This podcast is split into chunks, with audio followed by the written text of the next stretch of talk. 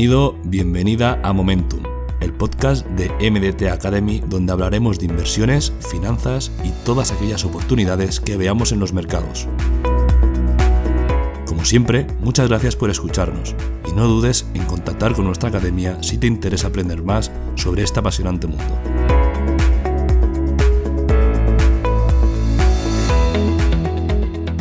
Muy buenas, soy Eduard de MDT Academy y esta vez vamos a tratar de resolver otro misterio. Y es que a Bitcoin se le está acercando un momento en el que podría sufrir un colapso en sus precios. El motivo, algo que sucedió hace muchísimo tiempo y que este mes se va a poner en marcha. El último mercado bajista de Bitcoin duró aproximadamente un año, desde diciembre de 2017 hasta diciembre de 2018, y si algo recuerdo bien es que todo el mundo buscábamos a quién tirarle la culpa. Es decir, buscar culpables por los que el precio del Bitcoin y el resto de criptomonedas estaban bajando. En esa época recuerdo que hubo varias, varias cosas que se dijeron. En primer lugar se dijo que fue culpa de la entrada de los futuros de Bitcoin, es decir, grandes inversores que se pusieron en corto e hicieron bajar los precios. Luego también se habló en febrero, una cosa así, de que los, los traders chinos, los inversores chinos estaban vendiendo sus criptomonedas para poder pasar un agradable eh, fin del año chino, que se celebra por ahí por febrero. En cualquier caso, eh, no tengo ni la más remota idea de los motivos por los cuales eh, Crypto cayó, aunque yo me imagino que fue sobre todo porque sus precios se habían diletado eh, sobremanera, como podemos ver aquí, durante el mercado alcista de 2016, 2017 especialmente, hubo una dilatación del precio muy fuerte. De hecho, podríamos ya no es casi casi ni parabólica en esta imagen, podemos decir que es en línea recta. Eh, por lo tanto, y por lo general, cuando esto se sucede, generalmente lo que, lo, que, lo que pasa después es que los precios empiezan a caer de forma correctiva, tal y como vemos aquí, que es una, pauta correctiva. Vamos a viajar al día de hoy. A día de hoy llevamos aproximadamente unos 7-8 meses de, caídas, contando este máximo de, de noviembre, y bueno, estamos viviendo una pauta correctiva. En este caso, como eh, los mercados bajistas son bastante aburridos por definición, aunque a veces ofrecen oportunidades interesantes, lo que he pensado es vamos a buscar los culpables o vamos a buscar el próximo culpable, más bien dicho, de las caídas de Bitcoin, ¿vale? Entonces este vídeo lo he titulado Una sombra sobrevuela BTC, ¿no? Porque a veces cuando, cuando pongo estos títulos, luego cuando los digo, me, hace gracia porque, porque, bueno, le dan hasta un tinte, un tinte de suspense, ¿no? ¿Cuáles? Entonces, he pensado que vamos a hacer un pequeño juego. Vamos a, vamos a imaginar eh, tres escenarios o tres cosas que podrían hacer que el Bitcoin cayera, ¿vale? A mí se me han ocurrido estas tres. En primer lugar, nuestro amado Jerome Powell, el, chairman de la, de la, Reserva Federal de, Estados Unidos. Oye, se le podría ir la olla y subir los tipos de interés 2, 3 puntos, 5, 6 o los que fueran, y esto evidentemente haría que los activos de riesgo se fueran al garete. Eh, no al garete, probablemente cayeran por debajo del, subsuelo, ¿no? Así que este podría ser uno, uno que dijera, oye, pasado mañana... Eh, vendiendo vuestras criptos que pasado mañana me, pongo serio con esto de la, inflación y los tipos de interés. Otra cosa que podría pasar es una pedazo de llamarada eh, solar que se cargara todos los eh, dispositivos electromagnéticos, incluyendo las placas, las placas base con las que, o las placas con las que se mina Bitcoin. Eh, si no hay dispositivos electrónicos, el Bitcoin no existe, básicamente. No es como una moneda, no es como un oro, que al menos tienen ese respaldo físico. Eh, en este caso no. En este caso, no electrónica, no Bitcoin. Podría pasar, ¿no? De hecho, el calor que estamos viviendo, algo tiene que estar pasando, ¿no? Finalmente también, pues eso, una consecuencia de una fechoría por parte de algún grupo de hackers, ¿no? Que pueda haber pasado o que puede pasar. Entonces, ¿tú qué crees? ¿Qué crees que puede ser? ¿Jerome? ¿Una llamarada solar? ¿O unos hackers traviesos?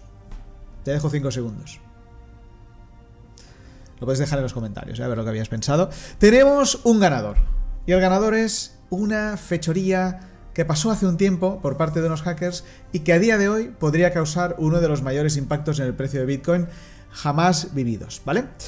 En este caso, os voy a contar una historia. Os voy a contar la historia el exchange MTGOX. Probablemente si has entrado en esta última eh, subida de precios, precios en este último ciclo alcista, probablemente apenas hayas oído hablar de este exchange. Eh, pero si te dijera que por ahí por 2012, 2013 era el exchange que movía aproximadamente el 70% de todos los bitcoins del mercado, eh, entonces empezarás a entender la, importancia de lo que te voy a explicar, ¿no? MTGOX eh, se remonta en sus orígenes a, 2006. En esa época, bueno, ahora me dirás, oye, espérate, me dirás, eh, ¿qué, me estás contando? Si el primer Bitcoin se, se minó en enero de 2009. Un momento, un momento que ahora lo vas a entender. En esa época se jugaba mucho a Magic, no sé si te sonará. Bueno, yo creo que aún se debe seguir jugando, pero yo recuerdo bien que en esa época hubo bastante, bastante movimiento con este juego. Magic es un juego de cartas, un juego de rol, en el que, bueno, pues cada carta tiene un, personaje, pues al final eh, vas jugando y, bueno, pues cada personaje tiene unas cualidades, etcétera, y hay cartas eh, más baratas, otras más caras que son menos eh, bueno, más escasas y con mayores poderes, etcétera, etcétera. Lo he explicado fatal, espero que mis amigos, que tengo algunos que, les gustaba el Magic, no me maten. En fin, MTGOX se, fundó en 2006 y eh, se llama MTGOX porque es el acrónico de Magic the Gathering Online Exchange. Entonces, eh, fue creado por el programador Jet McCaleb y me dice, oye, si eres un usuario, a ver, Jet McCaleb, ¿de qué me suena este nombre?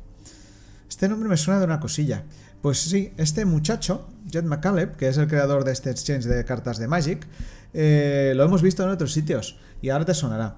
Si eres usuario de nuestro, de nuestro blog o lo sueles leer, eh, publicamos hace un tiempo un post sobre Stellar Lumens que hablábamos, eh, entre otras cosas, de sus fundadores. Y sí, Jet McCaleb es uno de ellos. Es más, Jet McCaleb también fundó o cofundó Ripple. De hecho, eh, hace poco tiempo ya se deshizo de todos sus eh, XRP, de sus tokens de Ripple, y sigue gestionando, sigue liderando la parte de desarrollo de, Stellar Lumens, una criptomoneda interesante, sobre todo para los pagos transfronterizos, y que eh, te aconsejo que, que, si te interesa puedas leer en nuestro blog que tenemos en nuestra web de la academia, ¿no? Pero bueno, después de colarte un poquito de, de, emplazamiento publicitario, eh, lo interesante, volvamos a la historia, ¿no? Lo interesante es que en 2010 McCaleb conoció Bitcoin y decidió pivotar su plataforma hacia un exchange donde intercambiar Bitcoin, ¿no? Vio que había más negocio en el Bitcoin que en las cartas de Magic. Y estuvo acertado, ¿no? El tema es que el señor eh, Marc Carpeles, un francés al que le molaban mucho las criptos, que residía en Japón, eh, decidió comprarle, ¿no? Le hizo una buena oferta y le compró en 2011 su exchange. Por ese entonces el exchange empezaba ya a despuntar, aunque no era, no era tan grande como, como luego se convirtió, pero empezaba a despuntar y bueno, pues tener un exchange montado en esa época, en 2011, fíjate que no había, no, existían ni Binance, ni Coinbase, ni ninguno de estos, pues bueno, pues eh, era, era, era un buen negocio y eso vio marcar Peles. Bajo el liderazgo de Mark Carpeles, MTGOX empezó a crecer de forma desmesurada. Es decir, era el único exchange o el exchange que ofrecía mayor liquidez para, los bitcoins de la gente y se empezaron a intercambiar miles de millones de bitcoins eh, anualmente, ¿no? Entonces, digamos que, eh, era, era líder, era líder en el sector. De hecho, eh, se calcula, como os he dicho antes, que en 2013 el 70% de los intercambios de Bitcoin del mundo se hacían en MTGOX y contaba con más de 120.000 usuarios. Ahora diréis, hombre, 120.000 usuarios tampoco son tantos para ser el mundo, pero es que fijaros que Bitcoin estaba empezando. O sea, no, salía apenas ni en las noticias, como quien dice. Entonces, eh, el tamaño relativo al mercado que tenía MTGOX era, era gigantesco, ¿no? Entonces, eh, MTGOX tuvo una época de mayor esplendor que podría durar, pues más o menos os lo he marcado aquí en, verde, pues eh, desde 2011 hasta bien, bien finalizado casi entrando ya 2014. Fue la época en la que MTGOX tuvo una mayor eh, afluencia de usuarios y además lo acompañaba el precio del Bitcoin que como podréis ver tuvo, tuvo una subida impresionante. De hecho, pues probablemente los primeros usuarios de MTGOX compraran el Bitcoin a 20, 30, 50 dólares, a 100, una cosa así, y en ciertos momentos, y sobre todo cuando hubo la primera subida parabólica de Bitcoin, pues pudo llegar casi a los 1200 dólares, ¿no? Entonces, estamos hablando de que, de que en esa época ya había otros exchanges, de este, en este caso, por ejemplo, esta captura que, os hago es de Bitstamp. Si os interesa, si, si estáis en TradingView, hago indeciso. Si estáis en TradingView y os interesa tener un un, gráfico con mayor histórico, no vayáis a Binance ni Coinbase, que son exchanges posteriores, podéis ir a, a Bitstamp, que tenéis un histórico que va desde 2011, así que así podéis ver muchísimo mejor la, acción del precio, ¿vale? Eh, vuelvo a la historia. Época de mayor esplendor de Metegox, miles de usuarios intercambiando miles de bitcoins y eh, el precio de bitcoin que no paraba de subir, ¿no? ¿Qué podía salir mal? Pues bueno, básicamente eh, en 2014, a principios más o menos, eh, MTGOX informó de un hackeo de 850.000 bitcoins.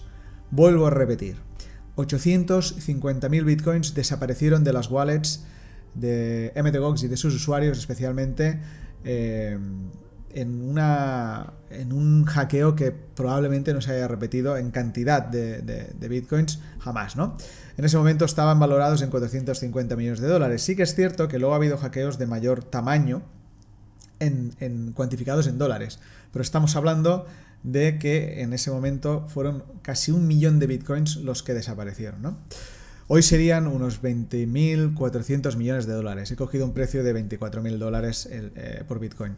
Evidentemente, cuando esto sucede, se suspenden todas las operaciones del exchange, incluidos los retiros. Los ingresos y los retiros se paran y básicamente pues, eh, se, suele intentar ver qué ha pasado, hacer una auditoría eh, forense e, intentar pues eso, pues, descubrir qué ha pasado y sobre todo ver si se puede recuperar. ¿no? Eh, lastimosamente, eh, en abril, MTGOX informó de que había quebrado. Bien. Vamos a un momento también a coger cierta perspectiva. Hemos visto que por esta época que tenemos aquí en verde, aproximadamente eh, fue la época de mayor esplendor de MTGOX, ¿no? Todo iba bien y en, muy poquito tiempo os he marcado esto, puede ser un poquito más, un poquito menos, pero más que nada para que tengáis bastante más perspectiva.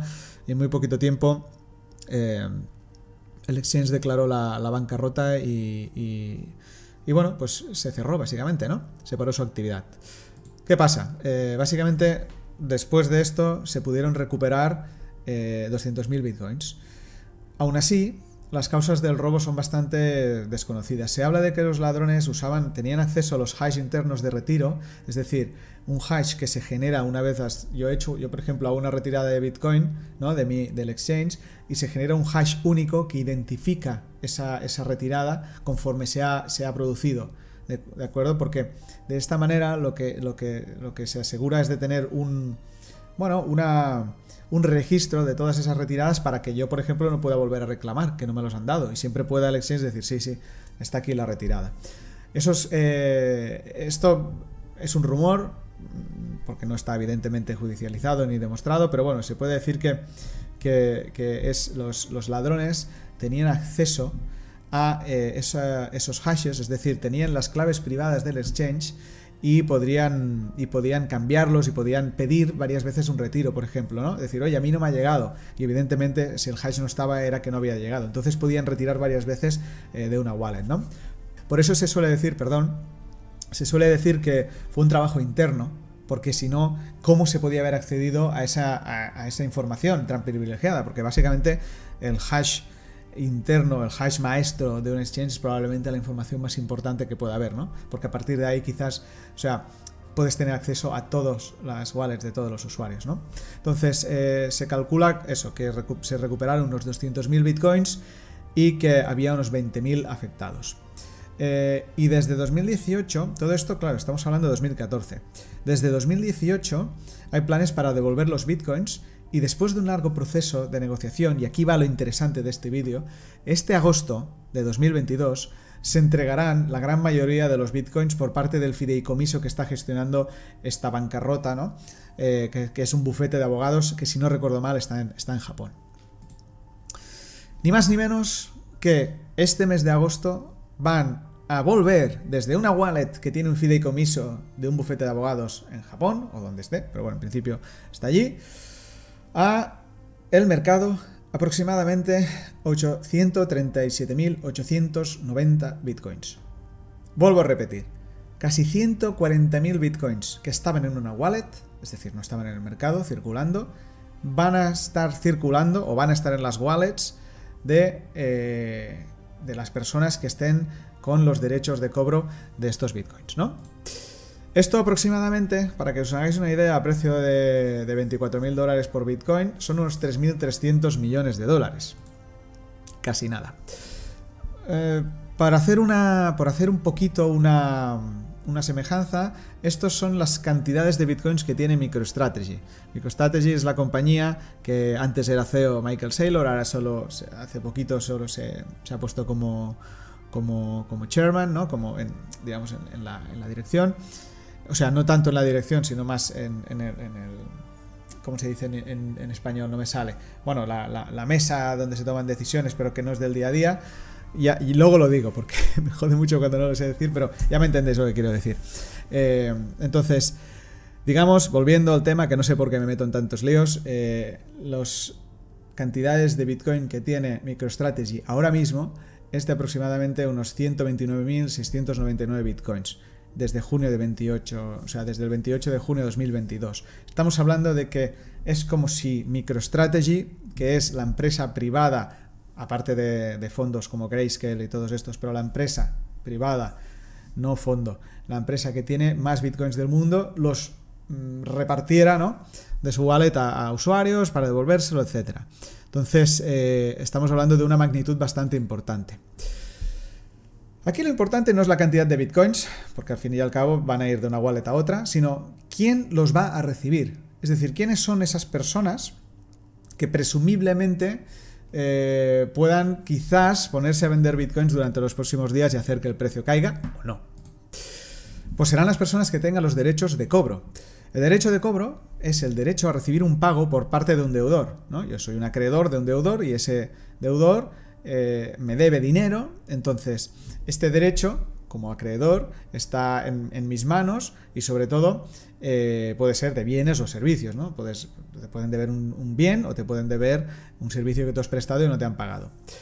Además, el deudor tiene la obligación de asumir ese compromiso de pago que han contraído previamente, que es lo que está haciendo ahora mismo MTGOX, ¿no? Tiene un compromiso de pago con ciertas personas y lo que está haciendo durante este mes de agosto es eh, articularlo, llevarlo a cabo. Em, o liquidarlo, ¿no? El tema es que, claro, mm, desde 2014 hasta ahora han pasado mucho tiempo. Y eso es importante que lo vayamos valorando, ¿no? Para la reflexión que haremos. Pero bueno, ¿quién tiene derechos de cobro de MTGOX? Como decía, eh, desde 2014 hasta 2022 pasa mucho el tiempo y ahora os explicaré por qué. Los acreedores son los que tienen los derechos de cobro, eso está claro. Sin embargo, también existe un mercado de derechos de cobro mediante el cual una persona u organización adquiere estos derechos por parte del acreedor. Eh, por lo general lo que se hace es ofrecer a la persona que tiene una deuda, ofrecerle un descuento, ¿no? ofrecerle tú liquidar su deuda con un descuento, mm, mm, según el riesgo bastante, bastante grande en, algunos casos, y él, esa persona recupera parte del dinero que le deben y tú, pues bueno, adquieres esa deuda que quizás en el futuro la puedas liquidar. Esto es lo que ha pasado, por ejemplo, con Fortress Investment Group, que son eh, una firma de inversión que ha ido contactando a los diferentes usuarios afectados por esta quiebra para comprarles sus derechos de cobro. ¿De acuerdo? Entonces, eh, Fortress Investment Group perdón, es una empresa estadounidense de gestión de inversiones con sede en la ciudad de Nueva York. Fortress fue fundada por una firma de capital privado en 1998 por Wes Edens, Rob Kaufman, Randall Nardone y, eh, bueno, luego salió a bolsa, etcétera, etcétera. A 30 de junio de 2020, esto es lo interesante, la empresa administra aproximadamente 45.500 millones de activos alternativos, entre ellos podían ser este tipo de, deudas y de derechos de cobro, capital privado, fondos de cobertura líquidos y fondos de crédito. Esto de fondos de crédito probablemente sea, sea a lo que nos referimos. Y ahora os voy a leer, eh, voy a tratar de traducir, eh, digamos, eh, un poquito y al momento, la carta que se enviaba a los usuarios, ¿no? Estimado creditor o acreedor, gestiono una, firma de, inversión que ha estado comprando hasta ahora los derechos de cobro de MTGOX.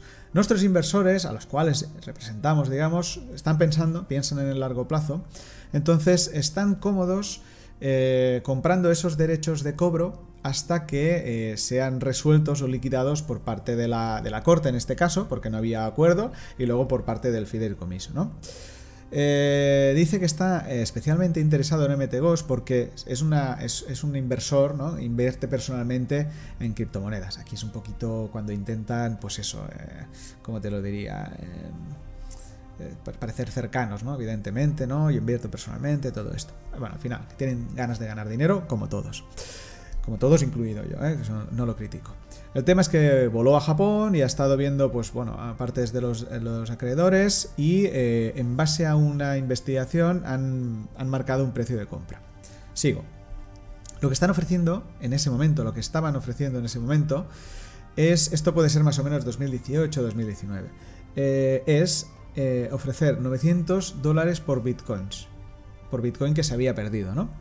Sí, 900 dólares. Ahora te pensarás, ostras, qué poco, pero es que en esa época Fíjate que el máximo que hubo, el máximo de precio fue 1.200 dólares, con lo cual no estaba tan mal.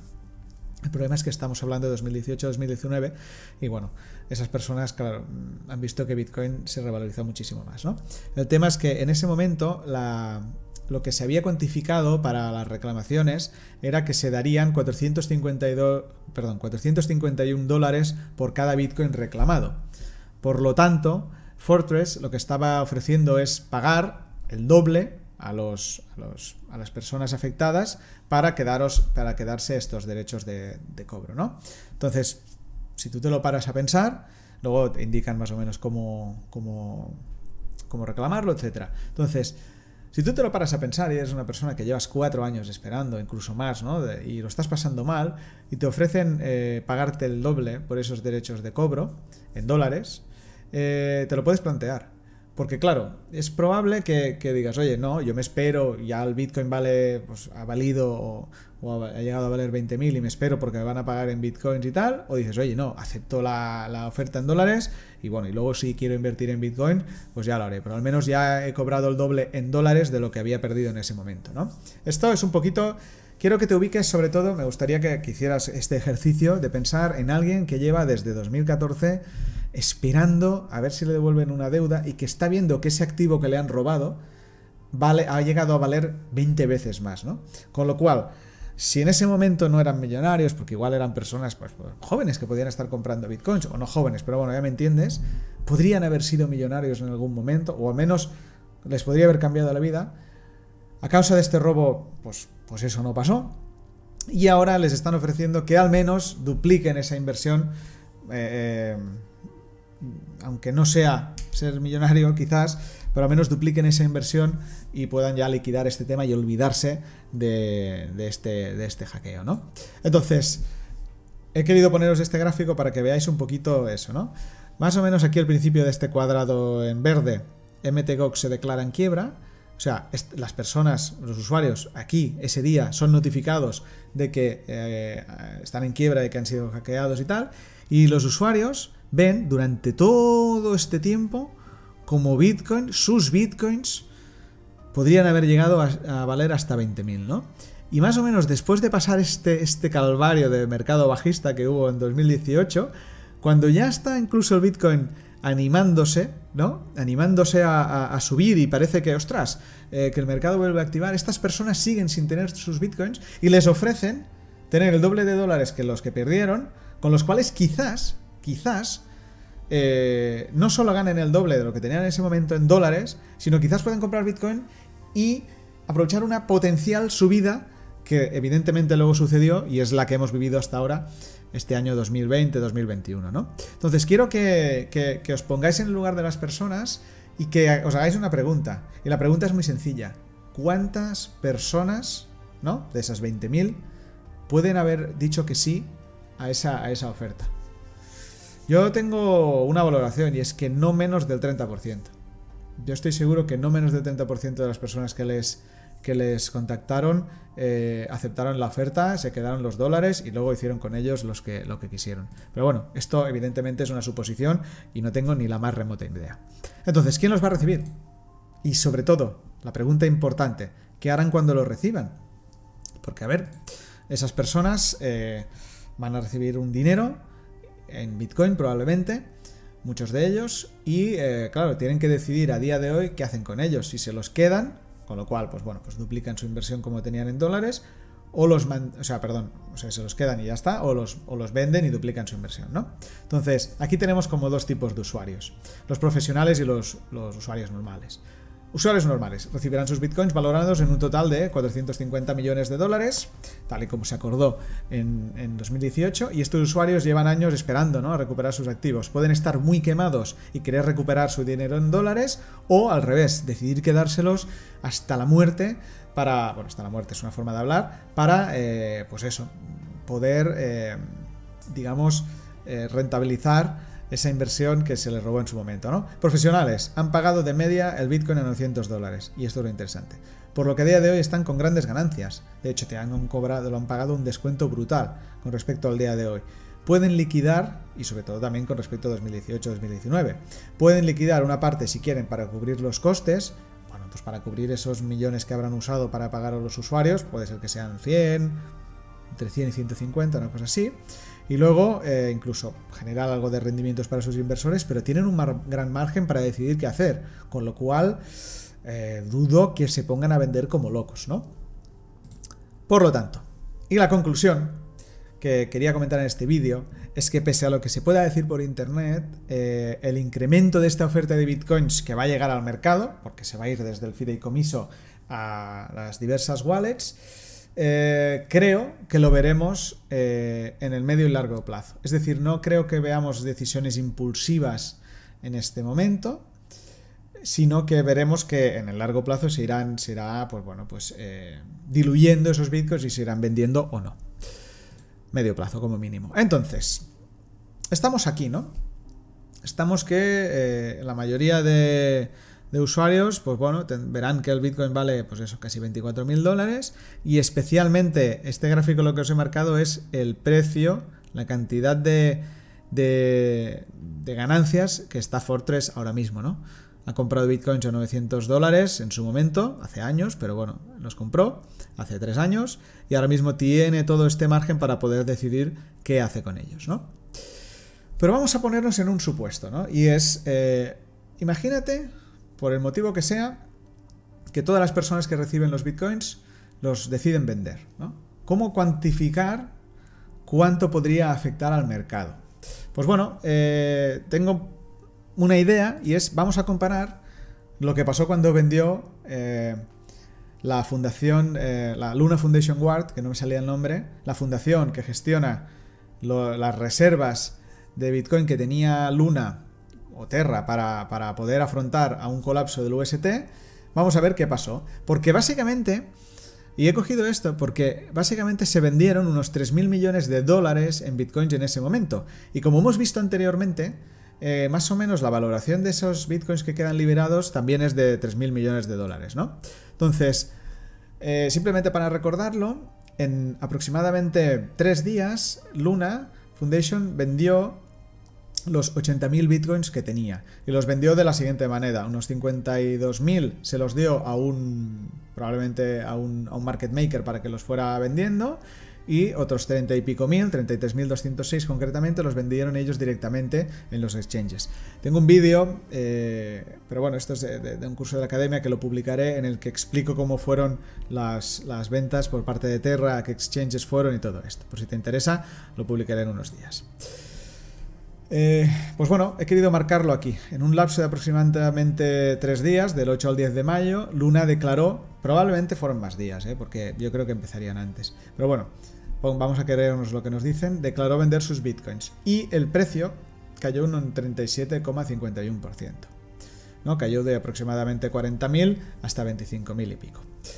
Eh, evidentemente, mm, no es lo mismo vender tantos bitcoins cuando el mercado está alcista, que hay ganas de entrar, sino, en comparación a cuando el mercado está bajista y sobre todo en estos casos que la gente tuvo miedo de lo que estaba pasando y se empezaron a liquidar también más posiciones de bitcoin en DeFi, etc. Pero esto nos puede dar una mínima idea de lo que eh, del impacto que tiene vender tantos, tantos bitcoins, aunque, aunque no parezca mucho 3.000 millones de un, mercado de más de un trillón, eh, claro, eh, cuando, cuando 3.000 millones entran al mercado y se venden de forma bastante masiva, pasan estas cosas, ¿no? Pasan estos movimientos de precio casi casi sin estructura que dejan claro que el mercado no es capaz de absorber estas ventas y se desploman los precios. Entonces, aquí, como reflexión final, creo que las únicas personas o organizaciones que pueden salvar una venta masiva de este tipo son las manos fuertes. ¿Por qué? Porque el inversor retail ahora mismo está, está aburrido, está un poquito asqueado, está evidentemente en pérdidas. Eh, bueno, prácticamente todo el mundo está en pérdidas, pero bueno, el, inversor retail mm, presumiblemente mucho más. Y no creo que entre capital nuevo por parte del inversor retail hasta que no se vea una clara tendencia alcista. Porque ya sabéis que el retail, sobre todo por su escasa formación, eh, suele entrar eh, o muy pronto o muy tarde, ¿no? Entonces, eh, creo que si hay alguien que podría absorber este, este capital o estos bitcoins son las manos fuertes, ¿no? Lo que se conocen como las ballenas. Entonces, ¿qué van a hacer? ¿O qué están haciendo las manos fuertes, ¿no? ¿Comprar o vender? Pues lo vamos a ver. Ahora mismo, eh, esto es interesante, podemos ver que del supply activo de Bitcoin de los últimos 5 años, aproximadamente hay un un 75% que se mueve. Es decir, hay un 25% del Bitcoin que no se ha movido en 5 años, pero el resto sí. Y si vemos la, cantidad de Bitcoin que se mueve en, la última semana, estaríamos sobre un 2 y pico, 3%. ¿Esto por qué lo comento? Lo comento más que nada porque el 137.000 Bitcoins, o 138.000 casi, eh, son aproximadamente un 0,6% de toda la de toda la cantidad de Bitcoin que hay, ¿no? De, todos los que existen. Entonces, claro, estaría, bueno, podríamos hablar que es un poquito más, quizás un 0,7, una cosa así. Pero bueno, el tema es que, claro, si solo se mueven, ¿no? Si el, movimiento que suele haber, al menos dentro, o sea, en la blockchain, es de un 2 y pico por ciento, y le, podemos sumar un poco lo que hay en, en los exchanges, claro, estamos hablando de un incremento bastante importante, ¿no? Que el mercado tendrá que absorber. Entonces, eh, ¿Qué están haciendo las manos fuertes? Las manos fuertes desde hace aproximadamente unos meses lo que están haciendo es vender. Es decir, sus posiciones netas, eh, al menos de los, eh, de los inversores a largo plazo, se han reducido en 222.000 bitcoins. No está siendo una reducción demasiado bestia, porque bueno, podemos ver que tienen, aún tienen casi, casi 14 millones de bitcoins, pero sí que es cierto que al menos podemos decir que no están claramente comprando, ¿no? Y esto se ve también claramente en esta, en esta, en esta gráfica. Podemos ver que ahora, pese a que la gran distribución fuerte de este mercado bajista fue en verano, ¿no? Precisamente coincidiendo con la, con la caída eh, el colapso de, Luna y todo esto, que hubo mucho pánico en el mercado, podemos ver que eh, aún no están en una clara posición de acumulación, no están comprando, ¿no? Lo tenemos en rojo aún, aunque parece que ya tienen bastante ganas y, lo están viendo. Pero es posible que ahora mismo, más que comprar, lo que están haciendo es deshacerse de posiciones aún, ¿no? Y que puede ser que con esta primera subida, que parece que ya eh, los que realmente estén absorbiendo ese Bitcoin a las manos fuertes sean los retails que tengan ganas, pues bueno, de, de seguir acumulando, hacer un DCA para ver si pueden estar en ganancias otra vez, ¿no? Entonces, podemos llegar a la conclusión que ahora mismo, si pasara hoy, de momento los manos fuertes no estarían absorbiéndolo, ¿no? Con lo cual, en caso de darse ese escenario, podríamos inferir que eh, habría una caída de precios, ¿no? Por lo general, eh, esto suele pasar eh, para que poder absorber este tipo de subidas en la oferta tiene que estarse produciendo evidentemente un mercado alcista, porque esto ayuda, y sobre todo que haya una, eh, digamos, una entrada de capital, ¿no? Que es lo que sucede aquí, ¿no? Durante el primer, eh, la primera subida de Bitcoin, que fue desde, eh, pongamos verano de 2020, un poquito más, hasta 2021, hubo una entrada ¿no? de capital neta con respecto a la salida. Sin embargo, desde ya, ya la primera caída, ¿no? Desde más o menos desde desde mayo de 2021, el capital que ha ido, no, solo el capital no ha ido entrando, sino que ha ido saliendo. Y muy probablemente durante estas zonas, durante estas subidas, las personas que mueven capitales grandes u organizaciones se hayan dedicado a, vender, ¿no? Por lo tanto, no estamos en una posición de mercado en, la que eh, se pueda atestiguar que vayan a haber eh, grandes entradas de capital que absorban esos bitcoins en caso de que se vendieran, ¿no? ¿Por qué creo también que en caso de que esto pasara, eh, el mercado em, no, creo que lo pudiera absorber? Porque creo que nos estamos acercando a, una, a, una, a un momento en el que eh, hay, una, hay un nivel importante de ventas. Pero, pero, os he puesto este gráfico de, de MDT Academy, del usuario de TradingView que tenemos donde publicamos, y eh, me gustaría invitar a una persona experta en análisis técnico, que es la persona que ha hecho este análisis, que es Pau, para que nos lo analizara ahora mismo y en directo, ¿vale? Así que déjame un momento que lo vaya a buscar. Un segundo, ahora vuelvo. Bueno, ya lo tenemos aquí, a Pau Anglés. Eh, te veo, estás nervioso, no pasa nada, ¿eh? No, has sorprendido porque estaba, estábamos operando y he dicho, vente que te, que te, rapto un momento. Os explico cómo ha sido. Eh, estaba haciendo el vídeo y os prometo que no estaba preparado. Eh, mientras iba a ponerme eh, a explicar el análisis, el análisis que ha hecho Pau, digo, vaya tontería, lo va a hacer mucho mejor él, entonces de verdad que me he levantado, lo he buscado. Él estaba. ¿estabas, ¿Qué estabas haciendo? ¿Simulador? Pues, no, estaba operando el australiano yen, justamente. el australiano yen. Espero que no tuvieras ninguna operación en curso en ese momento. Y le he pedido que viniera a analizarlos el Bitcoin. Así que, oye, yo lo que estaba contando en el vídeo un poco es. Eh, he explicado lo de Metegos, que hemos hablado antes eh, desayunando y tal. Y el tema es que previsiblemente no, no tendría por qué haber muchas ventas, pero sí que puede pasar que, claro, si hay un. ¿Cómo lo diría? Si hay un incremento de los bitcoins que se puedan vender en ese momento y además nos acercamos a zonas que ya son peligrosas, podría ser que el bitcoin cayera, su precio mucho más. ¿no? Entonces me gustaría que un poco hicieras el análisis que, de, lo que crees tú que puede ir pasando. Pues mira, como ya sabrás, análisis lo comentamos cada semana, seguramente los jueves en los directos de, en YouTube. Y básicamente hacemos un análisis semanal donde hacemos una, una, proyección de dónde puede llegar el Bitcoin, qué zonas pueden llegar, qué zonas calientes están para, para, comprar o vender y a partir de aquí hacer un posible análisis de una posible venta o una posible compra. Y esto es lo que estábamos viendo esta, esta semana básicamente y vamos a ver que se está cumpliendo porque esto es un análisis que hicimos justamente el jueves pasado y así ya podemos ver qué ha, qué ha pasado hasta ahora, ¿no? Porque estamos en TradingView, que es la plataforma donde nosotros analizamos eh, asiduamente y podemos ver si le damos al play qué va a pasar, ¿no? Pero aquí antes de nada vamos a hacer este eh, pequeño prólogo donde vemos cómo el precio está en una secuencia de un posible giro una posible compra alcista, ¿vale? Después de que, de un movimiento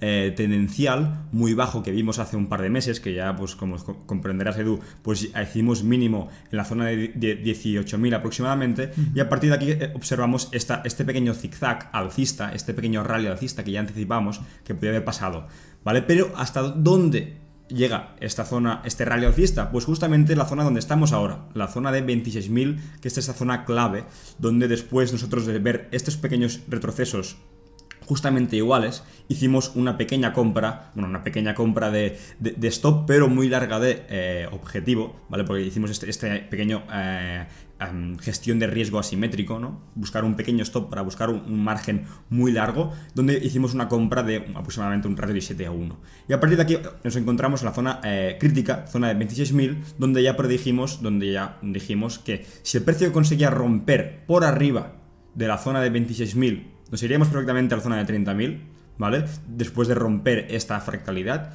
pero si no consiguiese romper esta zona de 26.000, pues tranquilamente el precio haría una pequeña corrección hasta la zona de 23 de nuevo, incluso podríamos ver la zona de 22 y 23, ¿vale? Y esto es lo que está pasando, ¿vale? Porque si le damos al play, podemos ver cómo el precio no ha conseguido romper esa zona que dijimos, zona de venta, y a partir de aquí está corrigiendo, está en una, situación bastante horizontal, donde vemos donde se está estancando la zona de 23.000 y perfectamente podría ir a cumplir la zona, esta línea directriz alcista, que si la vamos, si la podemos largar, veremos cómo coincide justamente donde está ahora el precio. Así que ahora nos encontramos esta zona de pequeña corrección.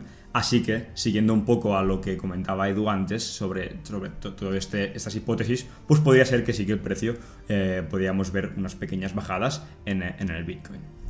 Esto a corto plazo, a largo plazo, que evidentemente estamos, o a medio plazo, vamos a decir a medio plazo, estamos en una corrección, una corrección severa y eh, que además de tener este nivel de, nivel de 26.000 que está complicado, tenemos el de 30.000 que podría ser, era nuestro primer escenario, que llegara a los 28, 29, 30, algo así, Y ese escenario sí que hay enfrentarse a, a ventas potentes. A ventas ¿no? potentes, sí, sí. Porque aún estamos abiertos a ese punto, porque simplemente estamos en un primer. Estamos hablando de un corto plazo, muy, muy corto plazo, estamos hablando de semanas. Sí, pero esto, como comentaba Edu, a medio largo plazo, seguramente para septiembre, podríamos ver perfectamente el precio en la zona de 30.000, ¿vale? Pero aquí no nos vamos locos, Edu, y empezamos a, a tirar la casa por la ventana y empezar a comprar, porque seguimos estando, como has dicho tú, una tendencia totalmente bajista. Así que nosotros seguramente nos pondremos la, la chaqueta de vendedores y esperaríamos un posible giro que seguramente va a haber y buscar posibles ventas como comentabas. Vale, vale. Pau no os lo ha querido decir, pero es una de las personas que va a recibir entre 15 o 20 mil bitcoins de, de cuando, era- de cuando usaba MTGOX. Seguramente. eh, eh, ya, él ya no se pone corto con los bitcoins de los demás, sino que usa los suyos Los propios. bueno, sería, sería- y es un nivel espectacular. Sería, ¿eh? sería brutal, sería brutal. Bueno, oye, pues muchas gracias. Creo que ha quedado un análisis bastante interesante de tanto la parte fundamental, que es un poquito la que he hecho, Exacto. que eso sí que es cierta, cierta especulación, lo que he hecho, porque no tengo datos para sustentarlo, solo simplemente lo que hemos estado explicando. Y lo que sí que tiene es también evidente especulativo, pero se sustenta muchísimo más en algo que nosotros creemos que es el precio, ¿no? que es lo que analizamos y estudiamos todos los días, son estos niveles que o bien responden para arriba o bien responden para abajo. Y lo que hacemos y lo que básicamente hay que entender es que hay que esperar a ver cómo responden, no intentar vaticinar, sino esperar a ver cómo responden para luego actuar en Ejecutar. consecuencia y ejecutar. Exactamente. Así que nada, bueno, esperemos Un placer, que os haya Edu. gustado. Sí, seguramente. Te invitaré más veces, Pau, porque me, gusta, me gusta cómo te explicas y además como no te enfadas de que te estés operando y te No, traiga aquí, pues lo, lo haremos más veces. No hay problema, Edu, ya lo sabes. Pues nada, hey, mañana, perdón, los jueves, todos los jueves de 7 a 9, hora de Madrid, no 7 a 9, de 7, Sí. 7 a 8, 7 a 8 una cosa así, eh, directos de Pau y Mauro. Además, la clavan con sus análisis. Nos vemos pronto.